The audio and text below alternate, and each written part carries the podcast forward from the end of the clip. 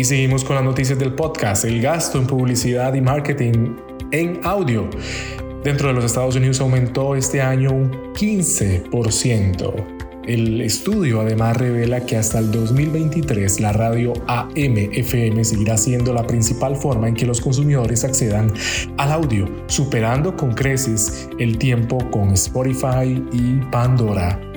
La escucha aumentará en segmentos de audio que proporcionan contenido nuevo y más atractivo, por ejemplo, la programación de las estaciones multiculturales en AM/FM, la aparición de nuevos géneros del podcasting y las fascinantes salas de entrevistas y de preguntas y con respuestas en el audio social.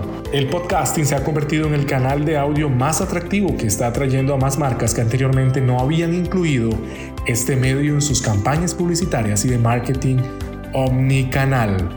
Para más noticias, continúe aquí en Soy Comunidad Podcast.